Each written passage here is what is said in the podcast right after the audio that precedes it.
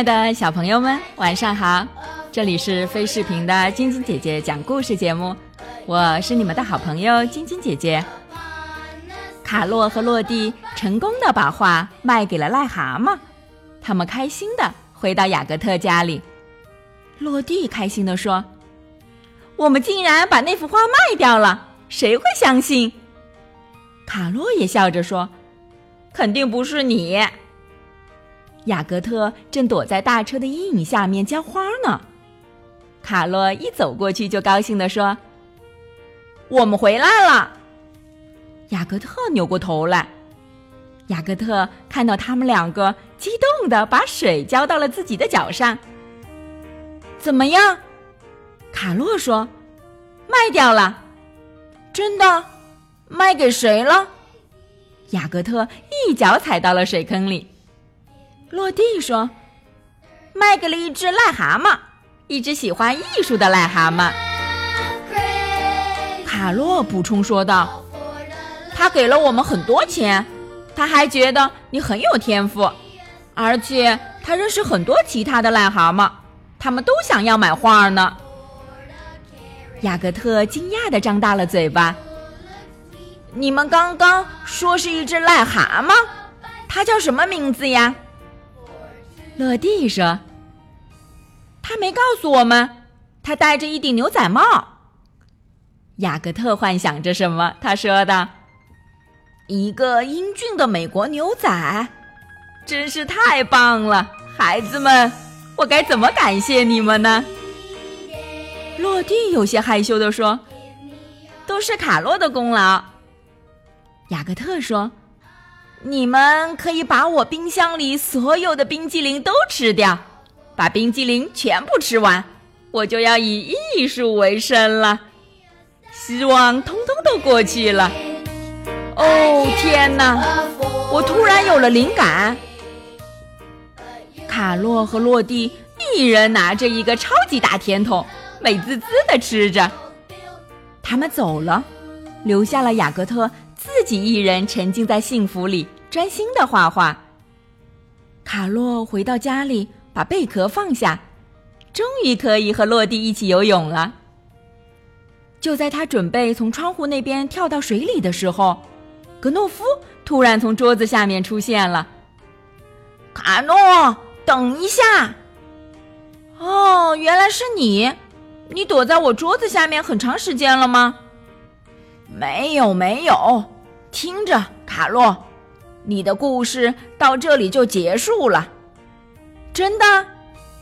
对，祝贺你，你是一个完美的主角。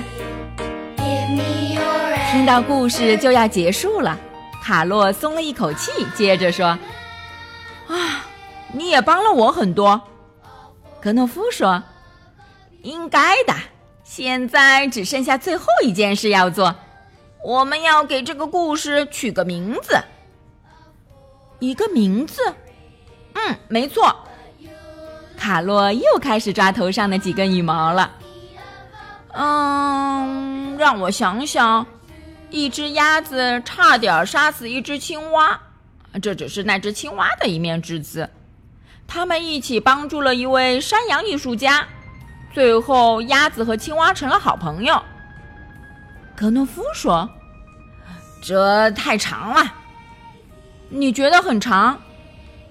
我敢保证。不过，要想出来一个好题目也不容易。”卡洛说：“落地在等着我呢，你能不能自己想一想这个题目？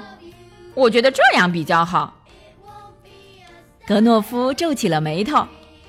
卡诺，你给我们讲了一个充满动感和感情的好故事，但是现在你要在题目面前放弃了。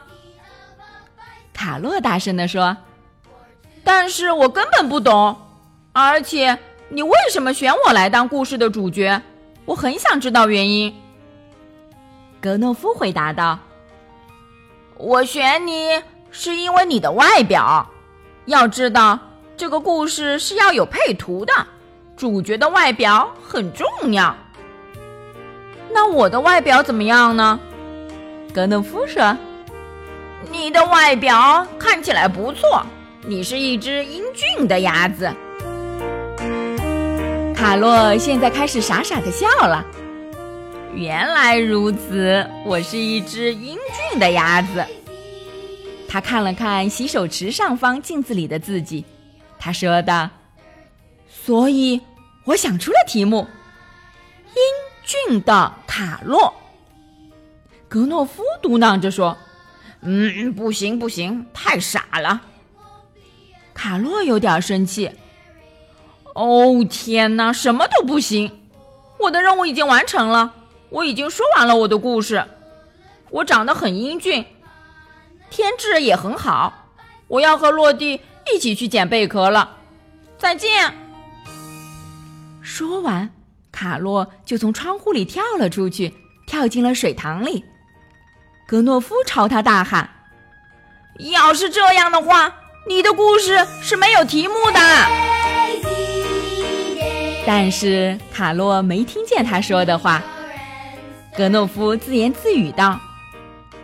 嗯，我要先喝一杯茶，我才不会绞尽脑汁，就为了想出一个题目，就叫主角卡洛吧，既简单又好听。